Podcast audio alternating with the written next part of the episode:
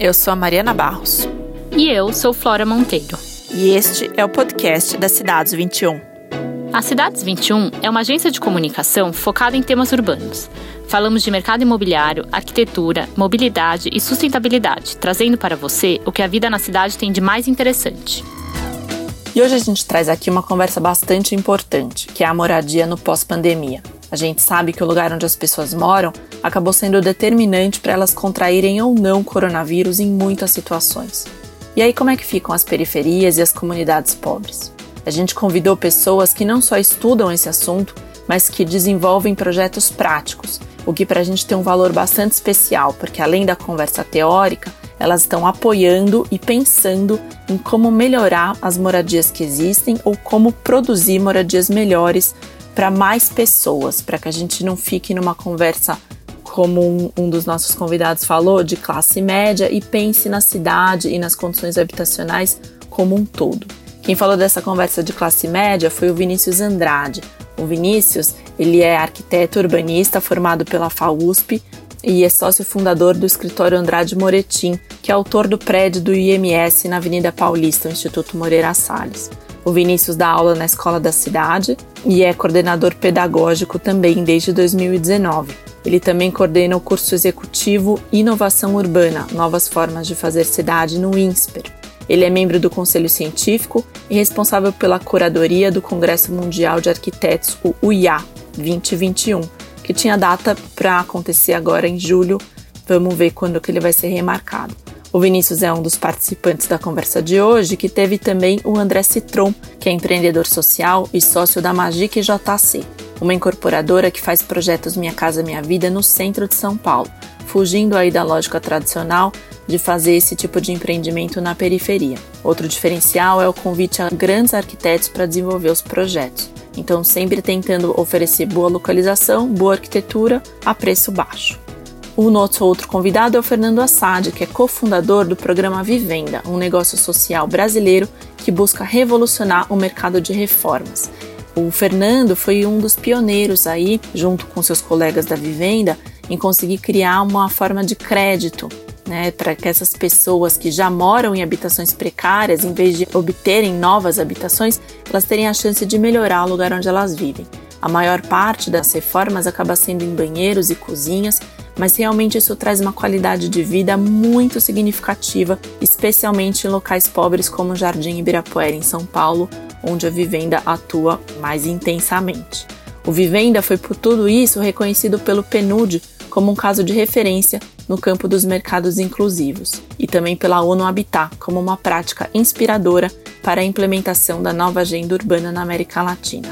O Fernando possui mestrado em administração de empresas na FEA USP e foi vencedor do Prêmio Jovem Empreendedor Social do Ano, realizado pela Folha e a Fundação Schwab. Ele é fellow Ashoka e membro da BMW Foundation Responsible Leaders Network. A Mauri Peçanha, diretora da Artemisia, também aceitou nosso convite para essa conversa. Ela é formada em Administração de Empresas pela FEA USP, com especialização em avaliação de programas sociais pela USP. Foi aluna bolsista na Universidade de Harvard em 2004, quando cursou Estudos do Desenvolvimento Econômico e Social. A Mauri atua com empreendedorismo de impacto social há mais de 17 anos e seu primeiro empreendimento foi ainda na universidade. A Artemisia apoia uma série de iniciativas que pensam em como democratizar o acesso à habitação, inclusive tem um diálogo bastante próximo com o próprio Vivenda e com a Magic, que estão na conversa de hoje. A ideia então é trazer algumas informações sobre o trabalho de campo dessas pessoas, sobre as reflexões que elas estão fazendo durante a pandemia e o que, que existe aí de ponto de partida para a gente tentar melhorar as habitações como um todo tanto num cenário normal como nesse cenário de pandemia que a gente vive agora. Confere aí. Mauri, por favor, é com você. A gente, assim, a, primeira coisa que eu acho que talvez seja até de onde vocês chegaram em mim é que um, a gente tem escrito muito sobre o tema da habitação, né, a gente tem desenvolvido alguns estudos e teses, até o André foi uma das pessoas entrevistadas nos nossos estudos. E agradeço você, André. E assim, acho que a política de habitação é uma política de saúde, a questão de habitação e saúde, elas estão correlacionadas. E as, o que, que a gente observa, né? É essa questão do isolamento para famílias que vivem em ambientes, em moradias compartilhadas. A questão de como que essas famílias vão ter acesso a trabalhar, muito, a maior parte das pessoas uh, que a gente está endereçando, a população em situação de vulnerabilidade econômica, trabalha em casa, usa o domicílio como um lugar para gerar sua renda. Então, como fica trabalhar sendo que a moradia tem um monte de gente em casa? Como fica estudar sendo que também você nem todo mundo tem acesso à internet. E a própria questão da saúde em si, que já era uma questão, é, o agravamento da, de asmas, de outros problemas, né? É, e, e, e, que uh, com a questão do isolamento fica ainda mais agravada. E também outras doenças que agora as pessoas uh, provavelmente não vão estar sendo atendidas também, né? Tem o déficit da, da, da pandemia em relação a, que as pessoas não estão sendo atendidas nas suas, nas suas outras necessidades. Fernando, você se importa de pegar daí? É, não, de forma alguma. Pegando a linha do que a, a Mauri está falando, eu acho que é, habitação sempre foi uma, algo sistêmico, né? A gente até costuma dizer que é, lá na vivenda, né, que a casa é o lugar de todas as causas, né? E, e, não tem como pensar né, na questão da pandemia, que também, enfim, tem uma abordagem bem sistêmica, é, numa questão, numa desconexão com esse outro sistema complexo que é a moradia. Né? Se tem uma coisa que eu acho que é, a, a pandemia fez é deixar claro para todo mundo a questão, a importância da questão da habitação. Né? E aí, claro que cada um com as suas uh, fatias da cebola, né? Um, talvez as famílias de maior renda são aquelas que estão em casa, estão olhando, falando, puxa, eu podia reformar isso ou aquilo. Isso foi até uma coisa interessante. O ponto é que para baixa renda não é bem assim, né? E aí eu acho que o ponto principal disso que a Mauri está falando, quer dizer, se essa tendência da moradia, né, dessa nova relação com a casa, que a, a, agora ficou evidente para todo mundo a importância da casa, que a gente vai precisar estabelecer uma nova relação, né, se essas tendências que estão sendo apresentadas como a permanência do home office, né, a gente fazer da casa o nosso ambiente de trabalho, ou mesmo fazer da casa a nossa academia, né? As pessoas estão afastando o móvel para fazer alguma coisa em casa, algum exercício físico, ou as reuniões virtuais, que é o que a Mauri estava falando, que você precisa ter uma internet razoável, senão você não estuda, senão você não faz ensino à distância, né? É, é, se essas tendências permanecerem, algo que está sendo bastante debatido em vários canais, é, e a gente mantiver a nossa infraestrutura que a gente tem no Brasil, habitacional, amplo senso, a única coisa que vai acontecer é que a gente vai aumentar a desigualdade no país. Né? Esse eu acho que é o, é, é o debate que está acontecendo hoje em dia nessa questão da moradia. Então, se essa leitura é correta, e eu particularmente acredito que ela é correta, se a gente der essa nova roupagem para a moradia, né, colocando mais usos na moradia e demandando mais da nossa moradia. É, se a gente não fizer a infraestrutura sistêmica né, é, da moradia é, melhorar, a gente só vai fazer aumentar a desigualdade no país. Muito pertinente, a gente sabe que a desigualdade é uma questão já com a crise econômica e a moradia né, só intensifica isso, até em termos de oportunidade de trabalho, né, o que você colocou do home office. Vinícius, com você, por favor. Bem, eu venho aqui, eu tenho refletido um pouco sobre assunto desde que estou aqui encaixotado também na minha reserva de pandemia. O que eu posso fazer aqui para não ficar uma coisa repetitiva, talvez pensar três pontos aí para a gente multiplicar o debate. Que é o primeiro dele é com relação à capacidade de, de transformação, de adaptação das cidades. Né? Eu vejo muito um discurso de, nossa, o novo normal, né? O que será das cidades pós-pandemia? As cidades fracassaram, a moradia tem que mudar, o modelo urbano tem que mudar. Eu acho que sim, acho que moradia, modelo urbano, modelo de, de urbanismo predominante que a gente tem hoje deveria mudar desde muito antes dessa pandemia. Né? Inclusive porque isso tem a ver com a questão da adaptabilidade das cidades que eu queria falar. Eu não acho que as cidades vão mudar radicalmente. Elas já passaram por muitas pandemias. O próprio urbanismo surgiu do enfrentamento das pandemias, né, com sanitarismo e outras vertentes. Eu acredito que tecnologia, máscaras, é, hábitos é, vão ser ajustados, como costuma acontecer nas pandemias, para que a gente possa seguir a vida. E, e não acho que isso vai ser o motor suficiente para a gente promover as mudanças que a gente precisa promover na nossa cidade. Eu acho que o que vai, o motor para essas mudanças que a gente pretende, precisa muito, é a nossa consciência, o nosso engajamento. Não acho que é uh, o coronavírus, é, infelizmente, não vai dar conta de mover essa montanha. O outro ponto é com relação ao CEP, né, CEP de endereço, eu digo. Né? A gente sabe hoje, pelas muitas pesquisas feitas, que a qualidade de vida, qualidade de saúde das pessoas nas cidades grandes como São Paulo, obviamente, está mais associada ao CEP da pessoa do que ao DNA dela, certo? Ou seja, é, eu queria chamar a atenção que é, é, é indispensável, quando a gente pensa em moradia, discutir a espacialização no território, né? consequentemente a questão da mobilidade. Né? É, isso daí, para mim, é um ponto crucial a gente tem moradia precária é, distribuída por toda a cidade, evidentemente, né? A gente tem favelas, cortiços, a gente tem é, é, loteamentos irregulares, ocupações em áreas de manancial, em áreas de risco geotécnico. Né? O último levantamento, grosso modo, indicava que a gente tem 75% das moradias da, do Brasil, né? em São Paulo é um pouquinho melhor, mas muito próximo disso, em condições precárias. Né? Então, a gente tem algumas doenças endêmicas transmitidas pelo ar em muitas dessas casas que o Fernando Assad conhece muito bem, porque não tem iluminação, ventilação, etc., isso já é uma realidade há muito tempo. O coronavírus nos fez um favor, digamos assim, diante desse terror todo, de dar maior visibilidade a essa realidade. E é por isso que eu ia para o meu terceiro ponto, que é a questão de um novo pacto social que se faz necessário para que as cidades do futuro é, não que elas não, não tenham que enfrentar pandemias, porque eu acho isso muito pouco provável, mas que elas estejam melhor preparadas para isso. E, e, aí sim, a gente precisa, nesse pacto, imaginar o que é a cidade que a gente quer para o futuro.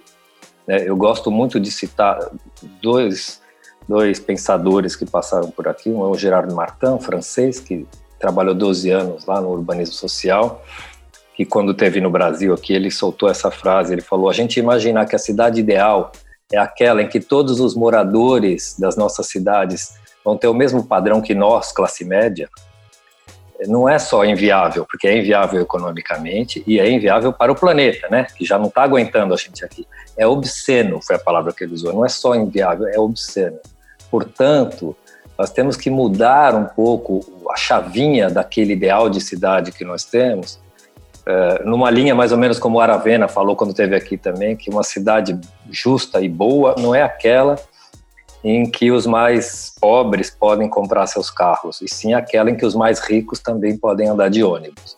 É esse mind shift que a gente tem que fazer. O, o, a gente tem que escapar desse classe médiocentrismo, que é isso, como o Fernando falou, ficar olhando, achar que está na hora de trocar nosso azulejo, para entender qual é, o, qual é realmente o nosso, o nosso referencial, né? E é interessante que você traz esse componente cultural, né? Que é uma coisa, é uma mudança que normalmente leva décadas para acontecer e a gente está tendo que condensar essa mudança em meses, talvez, né? Idealmente seria isso. Então também como ajustar essa esse timing, né? Da, da necessidade da transformação com o que a gente de fato tem é, disponível. Eu vou passar para o André, então, para ele fazer a fala de abertura dele. Assim, acho que vocês três já falaram bastante, Mari também. É, acho que como um papo de introdução sobre o que a gente vai falar aqui, se eu apenas concordasse, acho que já seria suficiente, mas tentando fazer um link, quando o Fernando fala sobre a questão da desigualdade da infraestrutura, eu, eu acho que vale a pena fazer um gancho com ele, é um pouco o nosso papel, e que o Vinícius também comentou, é, que, é, que essa flexão deixe também o legado uh, de que esse diálogo que o Vinícius uh, uh, falou sobre, quer dizer, talvez o, o, a solução do século aí, é, de que talvez haja menos o discurso no campo das ideias, né, Vinícius, e que essas esferas, é, mercado, poder público, sociedade civil, eh, se junte a um tema comum e que está se mostrando aqui na pandemia como é, a urgência da habitação e que, inclusive, uh, essas pessoas que estão nos apartamentos grandes pensando sobre a reforma é, eu tenho certeza, e acho que isso vai ser um legado, é, pensam, poxa, é, é, como será que está na favela, como será que está na periferia, e que isso seja um legado que as pessoas, uh, ao retornarem o, o debate que não acabou, né, na verdade, é, é sobre como produzir habitação, é, sem a junção dessas esferas vai ser impossível, e é um pouco uh, o que a gente pretende nos empreendimentos que a gente faz aqui no centro, uh, e é claro que ele tem falhas, é, a gente a gente falha, mas eu brinco que a gente talvez mais acerta do que erra. Os projetos, eles têm os seus defeitos, a gente recebe as críticas, na maioria das vezes, construtivas, mas a gente é, quer melhorar, mas é, a gente não vai conseguir chegar no modelo perfeito de início. E eu acho que não apenas o debate, mas a ação prática é super importante, é um pouco da nossa estratégia, não, não só de negócio, mas é, de propósito mesmo, né? É, e eu concordo com o Vinícius sobre é, que acho que a questão da cidade não vai não vai mudar completamente. Eu acho que alguns hábitos com certeza vão ser revistos. É, sobre o tema aqui, que a gente provavelmente vai falar bastante, habitação econômica e da periferia, existem obstáculos e desafios que talvez nem permitam né, que a gente revi, revise completamente a forma de se viver na cidade é, e também de que se revise né, o, o, que o, o que o Fernando falou sobre é, o, o, novo morar e como o mercado imobiliário vai se adaptar, a gente tem que entender que o mercado de habitação econômica ele tem um problema urgente e anterior a isso. A gente, infelizmente, não chegou ainda no ponto de, poxa, vamos pegar aquilo e melhorar é, o nosso produto, a nossa habitação. É claro que novos projetos vão ser revistos com o que a gente aprendeu, mas o nosso problema mais urgente atual é como produzir a habitação, porque nem isso a gente produziu ainda é, num volume é, e numa e numa junção dessas esferas que seja possível escalar. Então, uh, eu acho que fica aí uma reflexão nessa pandemia é, para que se acelere, é, não apenas infraestrutura, para que se acelere, que as empresas do mercado imobiliário tomem a dianteira na questão de buscar soluções uh, via tecnologia, as Construtex e outros tipos de solução, uh, e que a habitação econômica é, é, tenha o benefício de que talvez o pessoal abaixe a guarda um pouco e vá mais a campo, em, em, em praticar eventualmente aquilo que é, academia que a gente respeita muito, que tem um olhar crítico sobre a cidade, mas que a gente vá para ações práticas e com ferramentas que seja é, possível a produção de habitação econômica.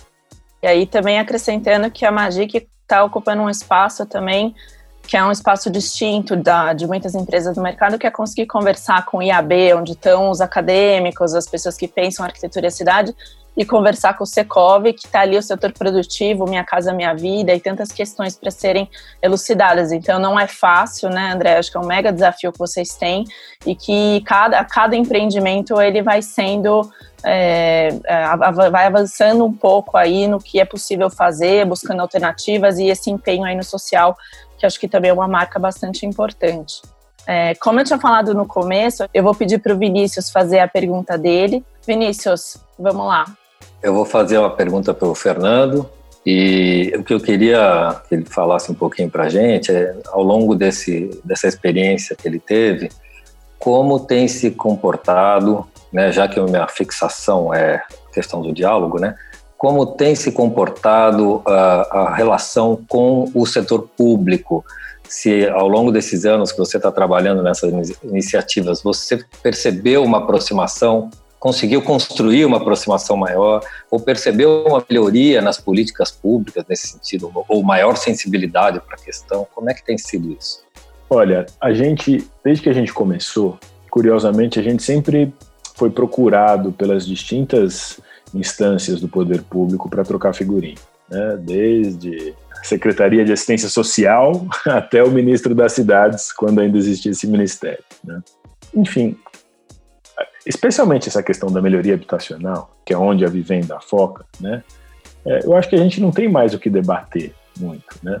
Todo mundo já sabe desse dado que você falou, que a maior parte dos brasileiros, você está com esse número de 75%, mora em casa que tem alguma questão, alguma inadequação.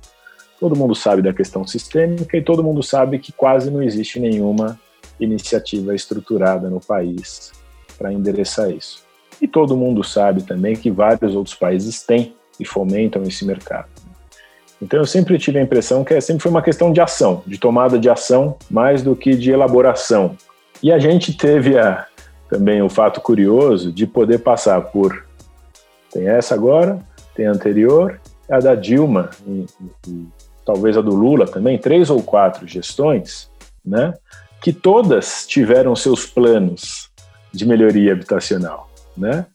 Ah, sendo que a mais, ah, talvez a mais robusta, assim, ou a mais ousada, foi a do Temer, com a história do cartão reforma, né, que chegou a anunciar um bilhão de reais para melhoria habitacional. Né? E saiu uma matéria no UOL alguns meses atrás dizendo que eles conseguiram executar três contratos, né, três reformas. Sendo que, na verdade, nem é verdade isso, porque essas três foi um piloto que eles fizeram antes de, né, de, de, soltar o programa. Então, efetivamente, não saiu nenhum. É, então, o que eu vejo é Tá tudo muito claro o que a gente precisa fazer. A gente conversa com um monte de gente e falta capacidade do poder público executar alguma coisa. E eu acho que a partir de agora, num cenário em que as finanças públicas vão estar completamente em frangalhos, né, é, não vai ser um cenário diferente. Né? Essa é a minha impressão. E aí, qual que é a nossa perspectiva? Né, enquanto sociedade civil, enquanto mercado, enquanto, né, a gente entende que é nosso papel não só contribuir desenvolvendo, desenvolvendo tecnologias, mas contribuir desenvolvendo infraestrutura. A Vivenda sempre buscou, e quando nesse textinho introdutório que a Mariana leu, né, que diz que a Vivenda quer revolucionar esse mercado de, de, de reforma para baixa renda, uh, a Vivenda sempre buscou ser não apenas uma executora de obras, mas uma organização que construísse tecnologias nos espaços vazios desse setor para a gente conseguir fazer essa engrenagem funcionar numa escala maior. Então, a, além de executar a reforma, que a gente executa, a gente foi desenvolver loja de reforma planejada, né? técnica de venda na periferia, de vender reforma porta a porta, foi desenvolver mecanismo de financiamento sem garantia para baixa renda. Esse é um dos pontos, né, com a questão da moradia agora, essas, essas linhas de home equity, né, de empréstimos tendo a, a moradia como garantia, estão explodindo. O que é interessante, porque os juros é mais baixo, mas nem isso a baixa renda consegue acessar porque não tem a matrícula do imóvel. Né? É, e uma série de outras tecnologias. O que a gente está propondo agora, e foi muito interessante, né, porque tem uma outra tendência bacana que a gente vê nessa questão do pós-pandemia, que é o trabalho colaborativo. Se já era uma tendência, a partir de agora não, não vai ter como a gente fugir disso. Então, vou dar um exemplo. Uh, a gente, a, a, Vivenda, com base, e aí num estudo que a Artemisia fez na tese né, deles, eles levantaram uma série de, de organizações que nasceram prioritariamente a partir de 2017 e 2018 é, no Brasil todo, nesse mercado de é, melhoria habitacional, de reforma para baixa renda. Né? Artemisia mapeou 27. Não curiosamente, ontem eu estava falando com o pessoal do CAL, a partir de 2017, mais ou menos, o CAL começou a fazer seminário no país inteiro para uh, é, falar com os arquitetos que esse mercado é possível, né? inclusive nos convidando para participar de alguns. Então, desde 2017, 2018, começou a nascer num país esse setor de forma mais estruturada, enquanto negócio, a maior parte, eu diria, né? enquanto negócio social. A gente expandiu um pouco esse estudo e depois a gente juntou com uma ONG, que é Habitat para a Humanidade, que é uma das grandes ONGs do mundo, é, talvez a maior relacionada à questão da habitação, e a gente consolidou, junto com a visão deles, até agora temos 57 organizações, é, é, startups é, focadas na questão da melhoria habitacional. Se isso era um problema, quando eu fui falar com o ministro das cidades lá atrás, uma das perguntas que ele me fez foi: Fernando, quantas vivendas tem no Brasil? Aí eu falei: tem poucas, ministro. Esse é um campo que a gente precisa fomentar. Então, esse cenário mudou. Agora, se a gente mapeou 57 até agora, é, vai começar, e com certeza tem mais. Ainda é pouco, é, mas já são um bocado. Né? E conversando com essa turma, a gente está vendo que esse pessoal está morrendo, assim como boa parte das pequenas empresas do país, por conta da Covid. É, junto com o Habitat, a gente começou a falar como que a gente salva esse setor. Né? Como que a gente cria um pacote emergencial para salvar esse setor? Vamos criar uma ação emergencial? Então a gente junto, né? E estamos conversando com a Artemisia também, falamos com o Secov também, estamos falando com um monte de gente, né? Como que a gente cria um plano de salvar esse setor, que vai envolver empréstimo para as empresas, que vai envolver uma, a, a, vivenda, disponibilizar uma infraestrutura de tecnologia que está fazendo, junto com a Ambar, que é uma empresa, uma Construtec também, adaptando seus sistemas para isso, juntando a debenture que a vivenda tem para financiar os moradores de baixa renda, com os subsídios que a Habitat para a Humanidade tem para fazer obra doada para quem não pode pagar, criando uma plataforma que a gente apoia o empreendedor e vai apoiar o lojista da periferia e vai executar a obra para melhorar a família. Então, assim, um, eu acho que é, é para não fugir muito aqui da sua pergunta, Vinícius, o que a gente está querendo fazer é uma plataforma ampla que está vindo da sociedade civil, e aí não estou falando que é de empresa, de ONG, é da sociedade civil como um todo, né?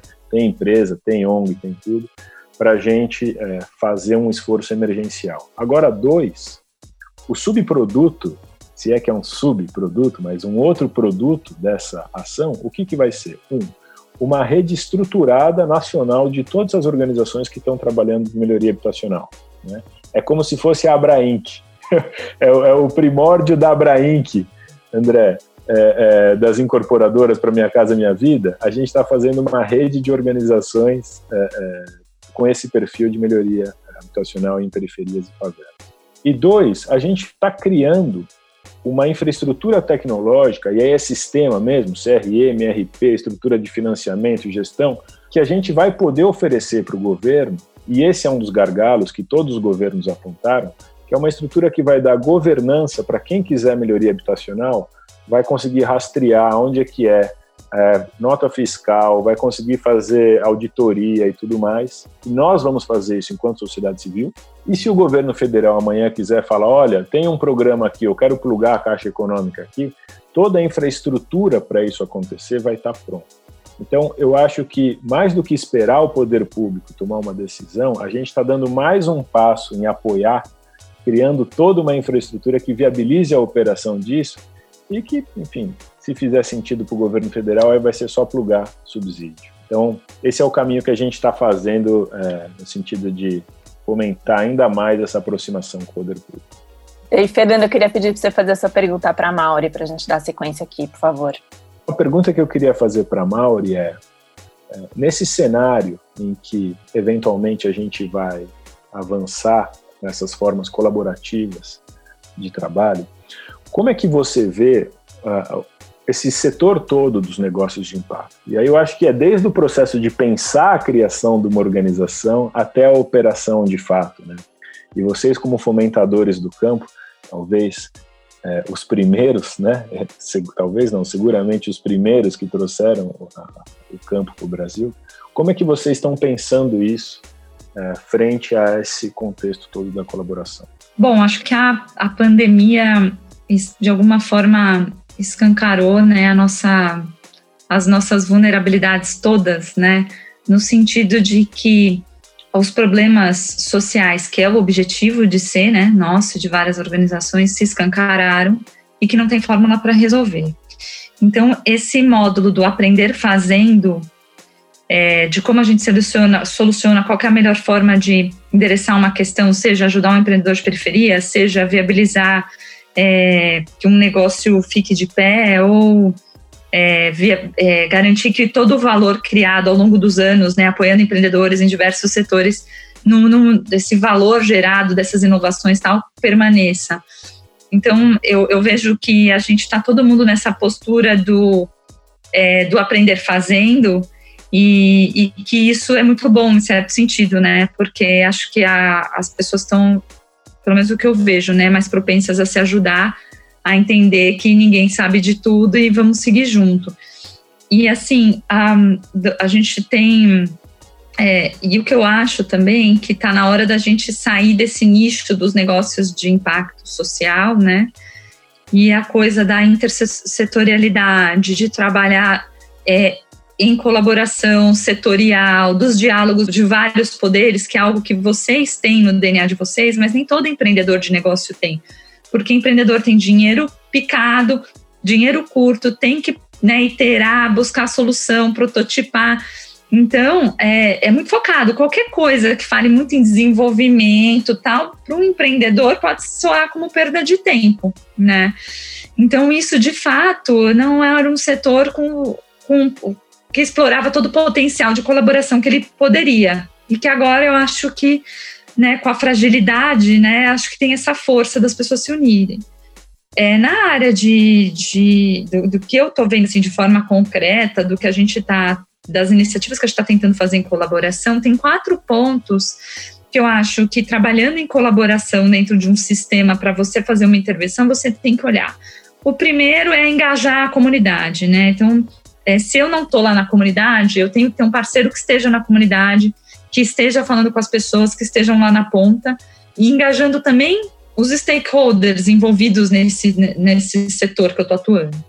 Outro ponto é como que eu vou melhorar a minha entrega, né? Que tipo de, de serviço que eu vou fazer e como que eu vou operar agora nesse contexto. Então, é, eu vou, depois eu vou dar um exemplo para ficar mais claro, mas eu acho que são coisas que a gente está observando. A outra é como essa, essa colaboração vai se financiar, né? Como esse novo vai se financiar.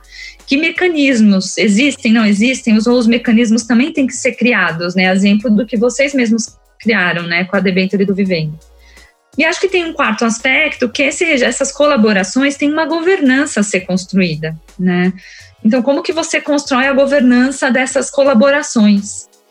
Então, isso é algo que é, eu vejo que é, para a gente colaborar nesse setor, seja, né, por exemplo, a gente fez uma colaboração recente que a gente sabia que tem muitos negócios periféricos de atuação peri nas periferias que corre-se grande risco de morrerem. Então, fizemos uma colaboração. Tem um ator que trabalha na, na periferia, criamos um mecanismo de financiamento, outra organização vai entregar o recurso financeiro, outra vai acompanhar, e tem toda uma governança que a gente está tentando descobrir ainda como é que é. A gente acordou uma carta de princípios básicos, estamos seguindo por aí. Então, acho que a confiança, né, e olhando para esses aspectos, tem sido importantes, né, para pelo menos a nossa experiência, é o que a gente tem tido. E antes, a gente sentia muito medo de organizações pequenas colaborarem, os pequenos colaborarem entre si, do ponto de vista dos negócios. Né, falando, alguns empreendedores falam assim: ah, mas eu não quero é, necessariamente fazer parceria com fulano, porque o negócio dele está tão ruim quanto o meu ou está pior. E é engraçado que eu acho que nessa vulnerabilidade que estamos todos, a, tá todo mundo se ajudando, independente muito né, do grande, do pequeno, etc. Então, é, tem grandes organizações colaborando com organizações pequenas que estão lá na ponta, então até essa simetria de poder acho que está um pouco mais equilibrado. Mas acho que ainda tem muitos desafios, acho que né, o, o, o fazer vai se fazendo ao caminhar mesmo é, que é o que eu estou observando. Mas eu acho que são esses quatro pontos que eu venho refletindo, que é o modelo de entrega, como engajar, como financiar e a governança dessas colaborações. Ainda mais quando tudo depende de mudança de gestões, né? Então, realmente tem que ter uma reflexão bastante sólida aí para segurar as coisas acontecendo. Mauri, queria pedir para você fazer a sua pergunta, por favor. É para o André, uhum. né? Isso. Eu queria perguntar para o André qual foram as motivações iniciais, né, para ele fazer o que ele faz na Magic e o que, que ele tem aprendido do ponto de vista profissional e pessoal também com os empreendimentos dele. É, a gente, como você disse, a gente está é, fazendo e melhorando e para melhorar tem que fazer. É, bom, a, a, empresa tem quase 50 anos, né? Foi fundada pelo meu pai em 1972. A gente continua, é, a gente é sócio hoje aqui. É, e desde 2008, com a, é, o início do Minha Casa da Minha Vida, a empresa destinou todos os seus é, esforços para realizar empreendimentos dentro do programa. Em 2016, 15 para 16, foi quando eu estava em outra empresa do mercado e eu, eu decidi junto com ele que a gente seria sócio pela primeira vez. É, então, é, eu acho que de, uma, de um alto questionamento pessoal e profissional, eu vou dizer por que as duas, acho que profissional porque a gente estava já no terceiro ano da crise do setor e a gente, ou quarto ano, e a minha geração, é, provavelmente a de nós cinco aqui, a gente é, é, pegou a primeira crise, é, que foi aquela que começou em 2011 e 12, é, e o mercado estava andando meio que em círculo e não voltava, e eu estava um, um, pouco preocupado, primeira crise que a gente pegou, e, e eu vi aqui o que a gente estava fazendo na época, que eram empreendimentos de médio, médio alto padrão, é, não estavam saindo, não estavam vendendo, as obras iam ficando prontas, a gente tinha extrato, etc., e aquilo estava me incomodando, né, dentro de uma perspectiva de negócio. Uh, de um outro lado, eu acho que eu já havia me, me, me questionando pessoalmente se quando o mercado voltasse, se eu estava afim de voltar na mesma tocada que era antes, uh, onde uh, eu cresci no stand de venda, no plantão de venda, quer dizer, estou há 20 anos no mercado, nasci né, no, no, no no mercado e a gente foi criado dentro de um conceito muito tradicional e conservador, como eu falei na abertura da nossa fala, né? Só que eu percebi que, poxa, a cidade mudou, o mundo mudou. É, eu tinha recém é, feito uma graduação em História da Arte, embora sou engenheiro civil de formação, e aquilo contribuiu para eu ver a cidade de uma forma diferente. Uh, e eu comecei a me incomodar. Poxa, se o mercado voltar, se as coisas voltarem, será que eu, eu, eu quero assumir um papel de incorporador e de construtor da mesma forma que a gente atuava antes? Então, a gente é, resolveu, eu e meu pai, é, o desafio de unir talvez essas duas questões, é, uma profissional, que seria é, eu me envolver com ele no Minha Casa Minha Vida, que era é, um mercado que, mesmo na crise, tinha liquidez, mas ao mesmo tempo uma questão pessoal e que hoje já é de toda a companhia, de rever de que forma que a gente podia atuar no mercado imobiliário e gerar impacto positivo. Uh, por si só, a nossa, a nossa atuação ela já gera impacto positivo, da mesma forma que ela gera impacto negativo, e a gente tem que trabalhar para diminuir esses impactos negativos, né? Que é muito do que a gente fala que não é só querer gerar impacto positivo, é, fazer a conexão com todos os stakeholders, com a comunidade, mas é, ninguém gosta de ser vizinho de uma obra, a gente faz barulho, a gente tem entrega de material à noite, a gente polui, é, então a gente tem que achar soluções para não poluir, para fazer menos ruído, etc. É, e daí nasceu essa, essa é, estratégia é, de negócio, de impacto, é, que foi trazer o Minha Casa Minha Vida, o expertise de construção civil do José em Minha Casa Minha Vida, em habitação em geral, para o centro de São Paulo, porque ao mesmo tempo, ao trazer a habitação para o centro, além da gente trazer uma, a, a, a, questão do negócio, de ser eventualmente um local onde o paulistano sempre quis morar, é, podia ser também uma tentativa de requalificação dessa região, que por tantos anos foi aí a região de ponta, de vanguarda da cidade, e sofreu ao longo dessas gestões, uh, que o Fernando também comentou, uh, gestões municipais também, de tentativas e grandes planos, e por que não, talvez, vir de forma menor, poucos empreendimentos e tentar requalificar. E daí nasceu esses empreendimentos que, uh, você tem razão, a cada projeto e a cada tentativa a gente vai melhorando, a gente vai é, detectando possíveis melhorias. É, não é perfeito ainda. É, a gente pretende chegar na, na perfeição o dia que a gente entender que mais pessoas estão fazendo. A gente não quer que só a gente faça, a gente não quer só a Magic produzindo adaptação acessível no centro de São Paulo. Uh, eu acho que o, o, eu escolheria, acho que como aprendizado, que são vários, é, e também acho que pode ser considerado um obstáculo em relação ao contexto que a gente falou hoje, eu acho que essas tentativas mostram para a gente que, uh, e o Fernando falou isso, né? A gente já sabe as respostas, a gente já sabe o que talvez tenha que ser feito ou que ser conversado entre as esferas para que a gente consiga fazer uh, mais do que a gente faz e se a gente estiver fazendo errado, que se melhore. Uh, a conversa entre as esferas, é, e eu acho que um dos aprendizados e desafios é, são esses, onde a gente coloca numa mesa todas as pessoas que a gente comentou aqui, a Brian Sekov, é, Secretaria, Assistência Social, IAB, CAL, e, e assim, todos querem a mesma coisa para a cidade, todos querem. Eu acho que a gente tem que dar a sorte ou se organizar para que naquele dia de discussão a gente fale sobre um dos temas, porque todo mundo defende aquele tema.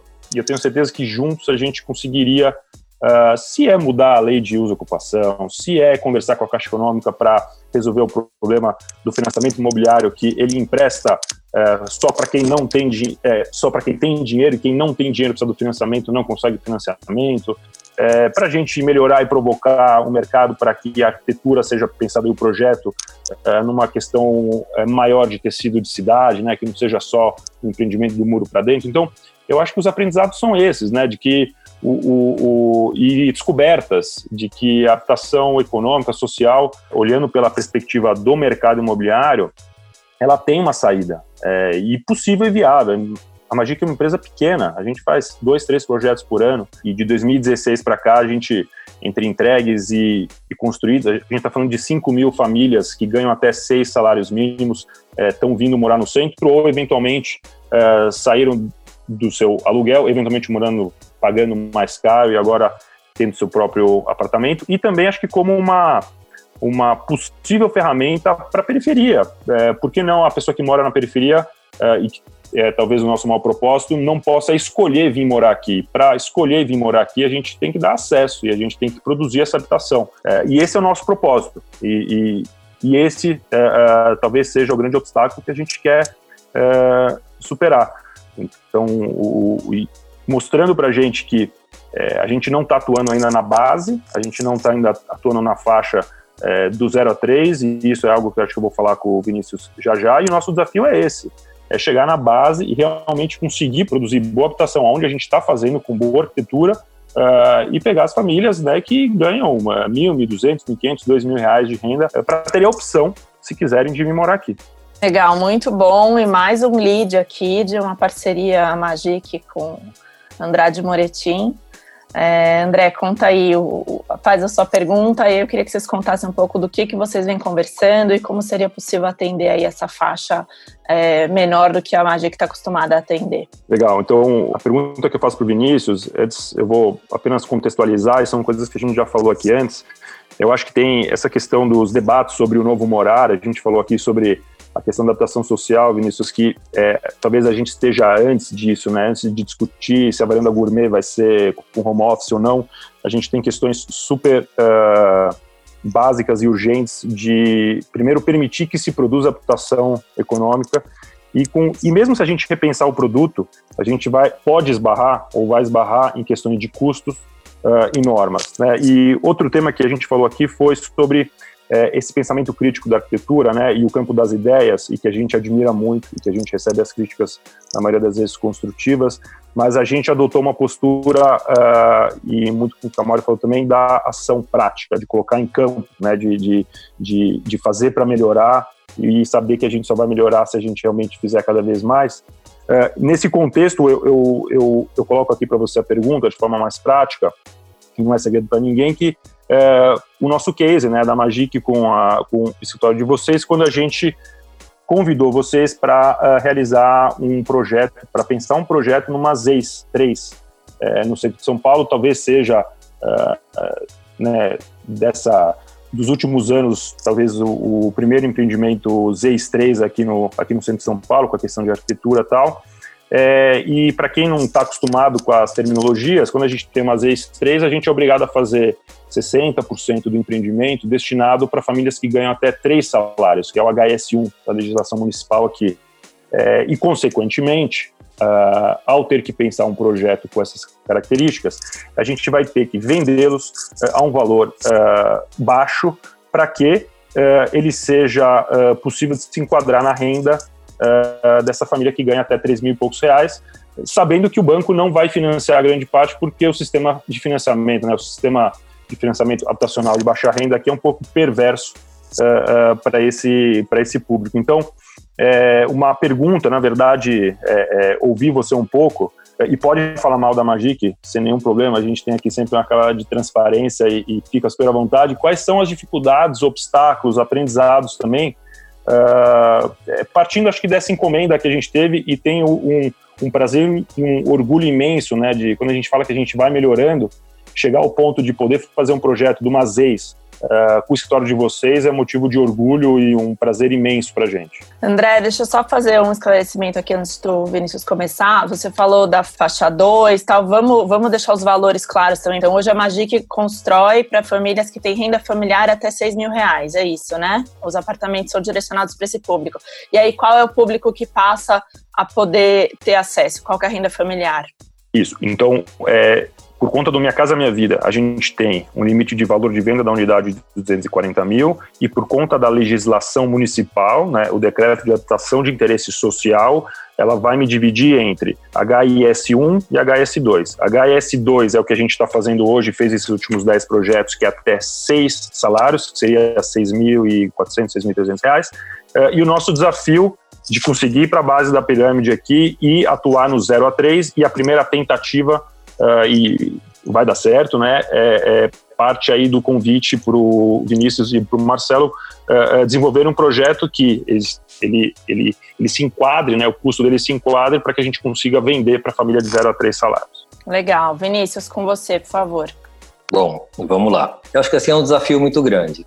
A gente vai viabilizar porque a gente é persistente, vamos dizer assim, eu sou persistente, o André é teimoso, enfim, nessa combinação de personalidades nós vamos viabilizar, mas é um desafio muito grande. É claro, a restrição está em todos os aspectos da aquisição do terreno, da, da, do sistema construtivo que você pode utilizar, do dimensionamento dos espaços, as restrições são de todos os lados, o desafio é grande.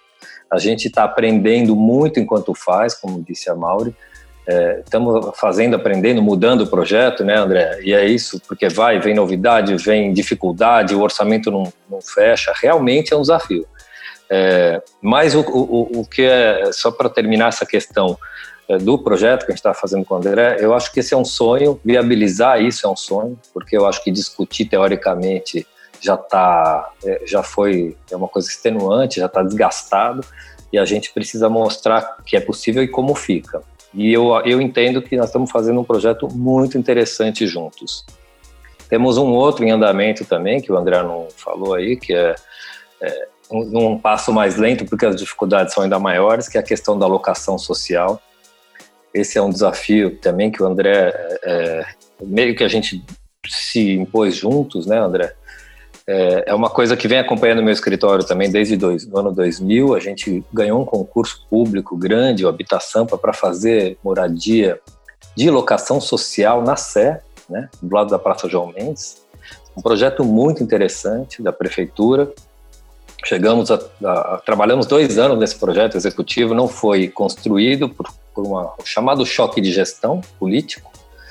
É, na troca de gestão ele foi engavetado, mas um projeto muito interessante, porque para nós essa questão da moradia, da, né, que é tão bem representado pelo nome do programa Minha Casa Minha Vida, é, a gente acha que tem uma distorção muito grande de valores aí, no momento em que as pessoas só podem ser plenas e, e cidadãs se elas forem proprietárias de um imóvel.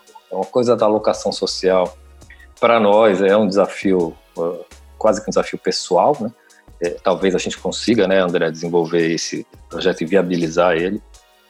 Mas o, o projeto com a Magic é, é, tem sido um laboratório muito interessante, porque para nós, na história nossa do escritório, ele entrou ao mesmo tempo em que a gente, que eu estabeleci uma parceria direta com o, o, o MSTC, que é o movimento de luta pela moradia, especialmente da região central, com a Carmen, e essa discussão veio paralela e é incrível como a discussão com o André alimentou as discussões dentro do MSTC, onde a gente está desenvolvendo uma, uma, modalidade de parceria que a gente batizou lá de PPPOP, que é parceria público-popular, é, e incorporando um, um, um know-how enorme de tecnologia social que a Carmen, o movimento já tem, na gestão das pessoas, na parte, no, no processo participativo colaborativo, é, essas duas discussões que lá dentro do escritório caminham paralelas, elas têm se retroalimentado muito, tanto que André e Carmen hoje já têm um diálogo, né, muito bom, se conhecem, tem um gosta do outro e o outro do um,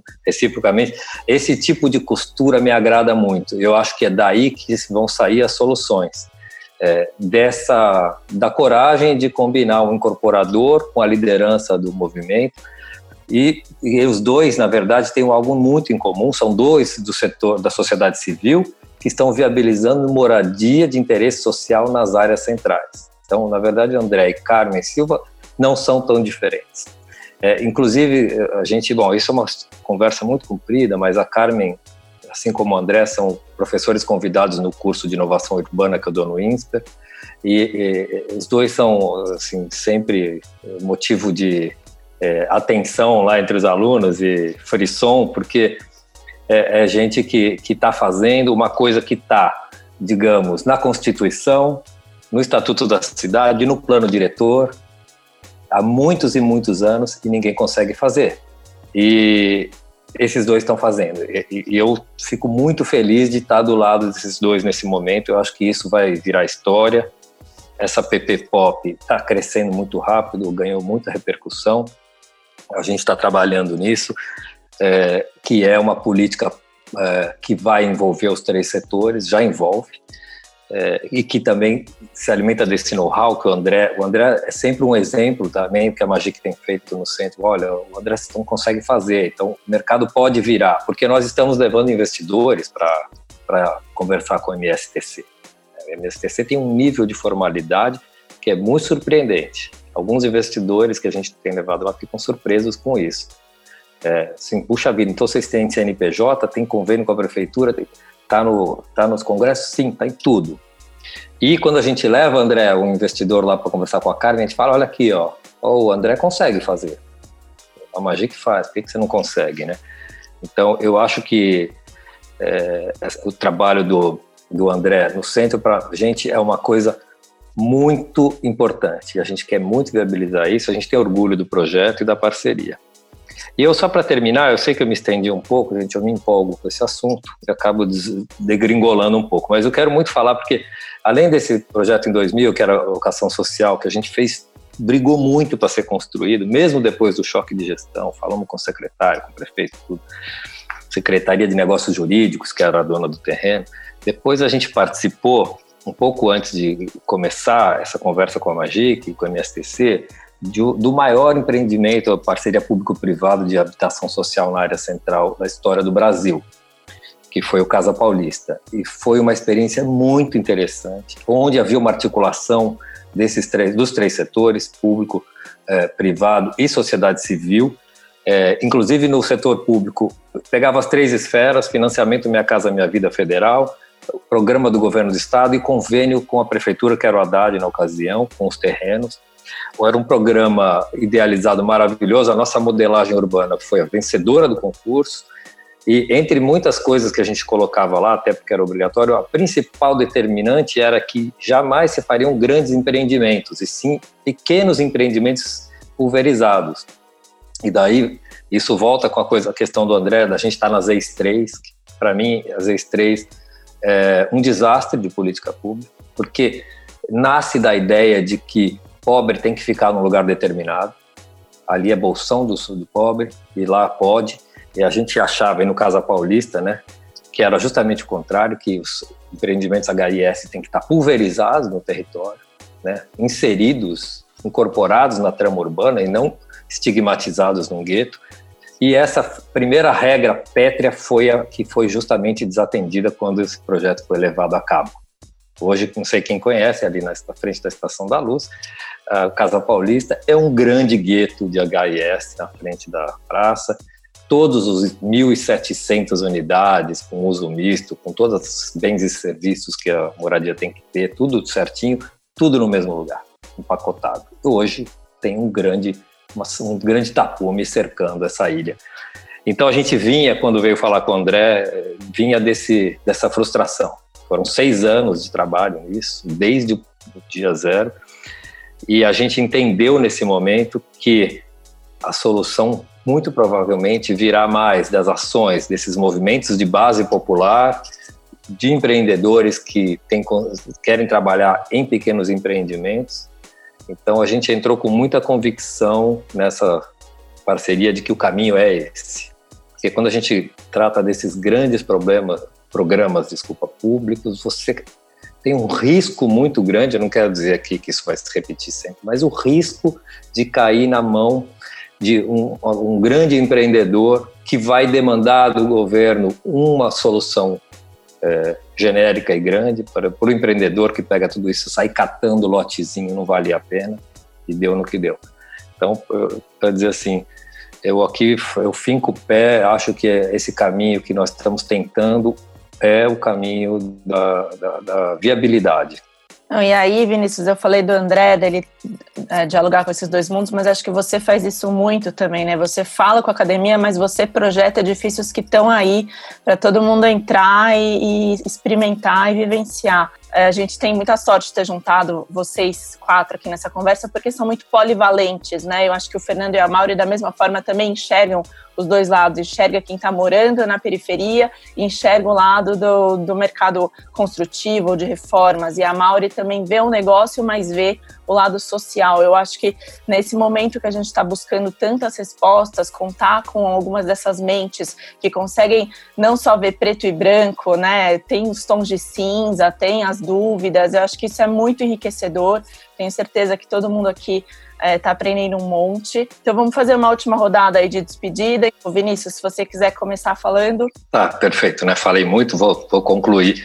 É, eu esqueci de citar um outro caso que a gente fez um conjunto, uma, uma urbanização na área central de São Paulo, que é o Jardim Lidiane, uma comunidade de 750 famílias, das 750 unidades, 100, é, 220 é, provisão, que a prefeitura fala, ou seja, construção de novas unidades que estavam em área de risco, e um trabalho muito interessante lá de recostura, de fortalecimento do networking social que tem lá, muito interessante, gostamos muito, um pouco grande, e a obra já tem 11 anos e não está nem na metade.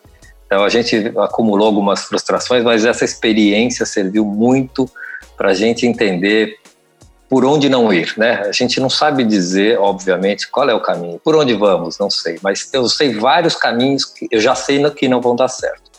Eu acho que esse foi um grande aprendizado. É, eu, bom, eu, eu, acho que eu falei bastante, vou terminar aqui de novo agradecendo a oportunidade de estar com essa turma aí, sensacional. É, acho que a gente precisa aproveitar todos nós, né? A, a consciência, né? A, a, o momento oportuno que a, pandemia nos coloca do ponto de vista de trazer à tona essas questões que são questões permanentes, né? Das nossas cidades, colocar elas na pauta e ter persistência, porque a gente precisa tratar desse assunto, né? E precisa, portanto, conscientizar a nossa comunidade como um todo. Muito bom, obrigada. Eu vou passar a bola para Mauri. Mauri, por favor. Eu acho que assim, para mim, assim, para as conclusões, eu acho que a crise mostra que um investimento em habitação, que é uma questão central, dimensional, investir em habitação é investir, inclusive, é, para evitar futuras pandemias. Né? Então, é, eu acho que diminuir a superlotação, é, olhar para a população de rua, endereçar esses problemas de salubridade e tal do déficit qualitativo é super fundamental para uma questão de evitar futuras ocorrências. Acho que o governo pode fazer várias coisas, vouchers, créditos, enfim, acho que tem medidas é, interessantes, mas acho que a sociedade, junto com o governo, o caminho é o diálogo, e eu vejo também, né, é, muito com muito bons olhos a, né, o que foi até mencionado que o Vinícius mencionou essa colaboração, né, de uma Carmen com o André, é, nós juntos. Então, acho que assim, essa visão de que nós temos três setores, que cada um só olha para o seu setor e que um setor é bom, o outro só quer ganhar dinheiro e o outro não é ineficiente, acho que a gente tem que agora romper um pouco esses padrões, né? Entendendo que isso são barreiras artificiais que nós mesmos criamos e acho que está muito conectado em, estar tá junto para resolver. E eu acho que tem muita coisa boa, tem muita coisa que nasceu nos últimos anos. Né, eu acho que eu falei para o Fernando várias vezes que se o Vivenda resolvesse um dia ele parar de fazer o que ele faz, ele já deu uma contribuição enorme, porque do que eu entrevisto de empreendedor falou para mim, eu criei meu negócio porque eu ouvi falar do Vivenda e eu pensei, eu quero, eu sou arquiteto e eu quero trabalhar com isso. Não, assim, várias pessoas que estão assistindo aqui são fãs do Fernando, já deu é para sentir nas né? perguntas, né? vivenda, é. vivenda. É, então assim, muita gente criou o efeito demonstrativo, né? E eu acho assim, vamos trabalhar junto para que também essas inovações, não a gente não perca elas, né? E, enfim, então acho que é o fazer, acho que a gente tem que ir para o fazer e vamos fazer piloto, vamos tentar e vamos conversar, enfim. Então acho que é isso. É, e respeitando muito, acho que nesse momento, em habitação, o conhecimento dessas organizações de moradia, de frente popular, dos movimentos, são muito importantes, porque eles têm o real conhecimento do que está acontecendo no território. Então, isso eu, eu, sinto que é muito importante a gente fortalecer essa sociedade civil engajada nas questões de, de moradia. Muito bom, Mauri, obrigada. Fernando, uma palavra para o seu fã-clube aí, por favor. É, hoje, a, a, as obras da vivenda estão paradas nesse momento porque a gente entendeu que não ia conseguir ter uma política de distanciamento seguro, porque a gente faz obra com as pessoas morando dentro de casa, as casas são pequenas, e a gente pausou. E a gente está com uma série de iniciativas uh, ah, para dar apoio às pessoas que, enfim, ou são nossos clientes, beneficiários, a comunidade. Uma das iniciativas são essas de doar cesta básica ou doar cartão, né? E aí o Instituto FI, que é um parceiro, eh, conseguiu viabilizar 50 cartões aí para doar para famílias em vulnerabilidade durante três meses, né? E a gente e hoje de manhã eu fui entregar esses cartões. Fui até o fim do Capão Redondo hoje de manhã. Isso aqui é lá ao lado da vivenda, é lá no Jardim São Luís, né? Essa favela aí da, da Pinhalvé. É, e essa foto eu bati na laje do Buiu, que é um, que é um empreendedor lá do, do, do projeto Viela, que a gente estava trocando uma figurinha. Essa foto é muito interessante para mim, sabe? E eu acho que ela, de alguma forma, ela sintetiza um pouco isso que a gente falou hoje. Né? Primeiro, eu, eu queria retomar essa fala do André, que, que ele usou a expressão de que para a gente, que para o Brasil, é um luxo, seria um luxo a gente pensar nesse, nesses temas da moradia pós-Covid, que vem sendo debatido no âmbito dos países em desenvolvimento ou das famílias de maior poder aquisitivo, que é o que a gente brincou lá do home office na varanda gourmet, né?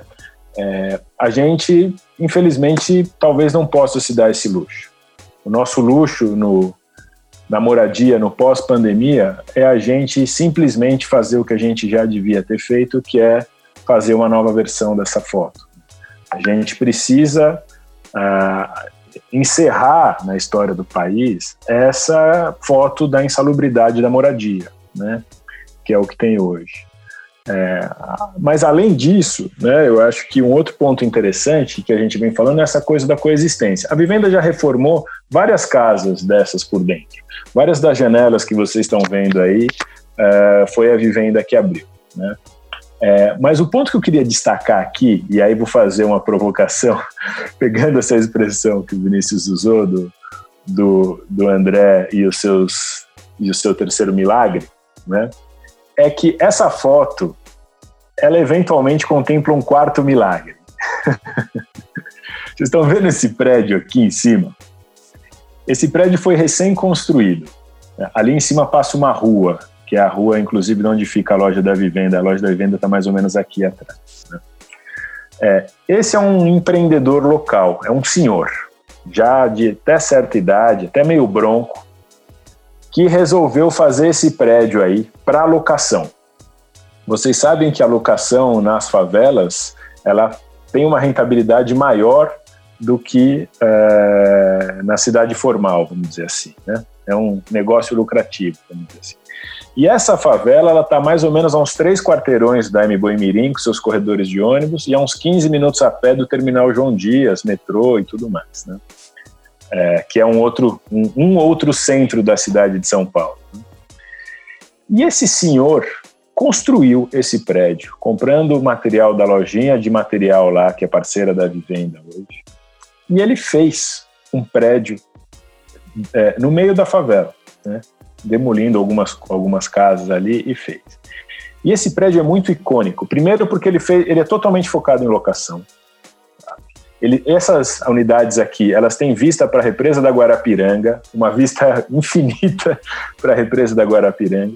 Mas ele também, dado que não foi feito por arquitetos, não foi planejado, se não me engano, ele tem oito andares. Vocês estão vendo eventualmente cinco aí, né? Tem mais três andares para baixo, e eu visitei esse prédio quando ele estava em obras, que é um porão, porque ele está completamente dentro do buraco da favela, você não tem, todos os apartamentos não têm é, iluminação natural, a ventilação é péssima, é escuro. Então, isso aqui para mim mostra um pouco o que, que é a moradia no, no pós-pandemia e o que, que eventualmente é um quarto milagre que a gente tem que contar com uns anjos provocadores como o André e etc., também para falar se dá para fazer Minha Casa Minha Vida, faixa 1, perto do metrô, no centro da cidade, será que dá para a gente olhar para essa perspectiva da urbanização de favela? Eu não estou dizendo que a gente tem que necessariamente demolir e fazer prédio, tá? Aqui é um exemplo, eu acho que tem que ser esse, esse mix de, de, de soluções. Mas será que dá para a iniciativa privada assim como esse prédio é de uma iniciativa privada, é uma iniciativa individual, cooperar também nesse processo de urbanização. Né? Então eu deixo aqui minha provocação também para essa nossa conversa do pós-pandemia. André, conta um pouquinho do projeto de locação e suas considerações finais, por favor. Bela provocação, Fernando. É, além de admirar demais o que vocês fazem, a primeira vez que a gente conversou aqui, eu falei o quanto que eu fiquei admirado e assim que você saiu, a gente juntou o time é, e falou, gente, é, a gente precisa rever muitas das coisas que a gente está fazendo aqui, provavelmente espelhando no que vocês fazem. É, a gente chegou a comentar numa outra conversa sobre essa possibilidade de adensar com qualidade, né, e requalificar a, a periferia. Uh, e aí, talvez entrando no, nesse tema da locação, quando a gente é, começou a fazer os primeiros projetos aqui no centro, um dos aprendizados que a gente teve, é, até respondendo a Mauri na primeira pergunta dela para mim, foi que, de fato, a gente não pegou na veia da base da pirâmide. É, e quem estava vindo comprar o, os apartamentos na Rua Frecaneca, bairro nobríssimo, é, ao invés de serem as famílias que a gente, para quem a gente promoveu o empreendimento na periferia, estavam sendo pessoas uh, que, que é, com, com, com, renda combinada é, dentro do, da faixa, mas que às vezes eventualmente não eram casados tal e eram, sei lá, é, amigos que compravam lá juntos tal e tinha uma renda é, de rico, né? É, 8 mil, 10 mil reais, se combinado. O amigo comprou e se enquadrou e o outro veio morar junto. Então, é, isso acendeu um, um, um, alerta. Eu acho que hoje, depois de sete projetos, a gente até já tem um mix entre, é, acho que 60% vem é, dos bairros mais afastados é, e os outros 40% são pessoas que já estão morando aqui no centro. É, mas acendeu um alerta de que talvez dentro do nosso propósito de adaptação de baixa renda a gente tinha que rever e achar soluções para viabilizar que de fato aquelas pessoas da periferia tivessem a opção uh, de morar bem com arquitetura e design aqui no centro Uh, e a gente fez muito brainstorming e a gente falou, poxa, a gente não consegue produzir, é muito difícil. Por essas questões que eu falei e que a gente vai tentar agora, depois de tantos anos, a gente vai tentar agora com o projeto junto com o Vinícius. Mas, é, mais uma vez, né, Mauri, a gente foi conversar com pessoas do, do mercado e a gente tomou porta fechada em quase todos, quando a gente tentou provocar de achar uma solução e de repetir eventualmente o que o senhor Bronco fez na periferia e deu uma aula é, na iniciativa privada, de fazer aqui em escala né, ou lá ou aqui em escala. E foi aí que a gente percebeu que as pessoas que estariam alinhadas com a gente, com o nosso propósito, provavelmente estariam fora do setor da construção civil, originalmente, e provavelmente alinhada com a questão de propósito e impacto positivo. Então, dentro do, do guarda-chuva de em, empresas B, é, é, o qual a gente participa, a Vivenda também, a Temisa também ligada, que são essas empresas certificadas uh, uh, pelo gerar impacto positivo por meio dos seus negócios, a gente foi falar com empresas fora do setor de construção, mas que seriam esses possíveis agentes para repensar habitação supereconômica. Então a gente foi falar com empresas de aceleração de startup de impacto positivo, a gente foi falar com uh, pessoas de mercado financeiro que geram Uh, aí instrumentos contemporâneos para financiar projetos de habitação ou de impacto, né, como o pessoal da Gaia e da Dynamo que desenvolveu junto com a junto com a Vivenda. E aí montou um time de pessoas que eventualmente não estão aí, é, talvez, vai usar uma palavra meio forte, adestradas dentro do mercado super tradicional e conservador, e a gente começou a repensar. E daí nasceu a possibilidade de viabilizar essa habitação na base da pirâmide por meio da locação, já que pela venda tem todos esses desafios. Obviamente, a gente percebeu que na locação tem tantos outros desafios também. Para começar, que não existe legislação,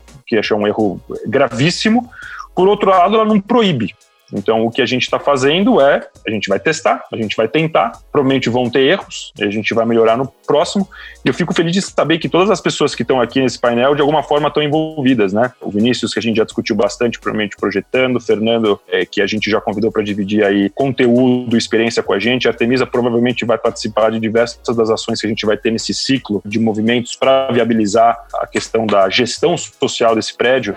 É, e a gente está falando aqui para, se Deus quiser, ainda nesse ano, a gente conseguir construir, não é nem lançar, né, mas construir um prédio dentro desse perímetro que a gente já atua para trazer famílias uh, que eventualmente que possam escolher, né, porque às vezes a pessoa não, ela quer morar naquele prédio que o que o Fernando mostrou, mas que ela tem a opção de vir morar aqui no centro, talvez pelo mesmo valor ou até menos, né, Fernando? Porque ó, o valor por metro quadrado de locação, como ele falou, é altíssimo, né? Altíssimo, altíssimo. É, mostrando, inclusive, a viabilidade, como o Fernando falou, se dá para fazer lá, dá para fazer aqui no centro também. E espero que a gente consiga. Hoje, 60% do, do tempo aqui da companhia é focado em a gente conseguir viabilizar esse projeto e eu acho que aí no, nos, nos próximos anos, é, provavelmente a gente vai estar fazendo mais isso do que os projetos é, de incorporação e venda, porque eu acho que a escalabilidade, a perenidade é, do nosso manifesto de impacto positivo e da boa habitação está mais para a base da pirâmide do que fazer os projetos que a gente faz hoje, que ainda está atendendo a habitação econômica, mas é, não está indo lá, talvez, na raiz do problema. E hoje a gente fica por aqui, mas logo logo a gente volta com mais conversas sobre cidades. Se você gostou e se você não gostou, escreva para a gente contando para o fale@cidades21.com.br e aproveite para conferir o nosso site, o cidades21.com.br, cheio de notícias e artigos sobre cidades. Então, até a próxima.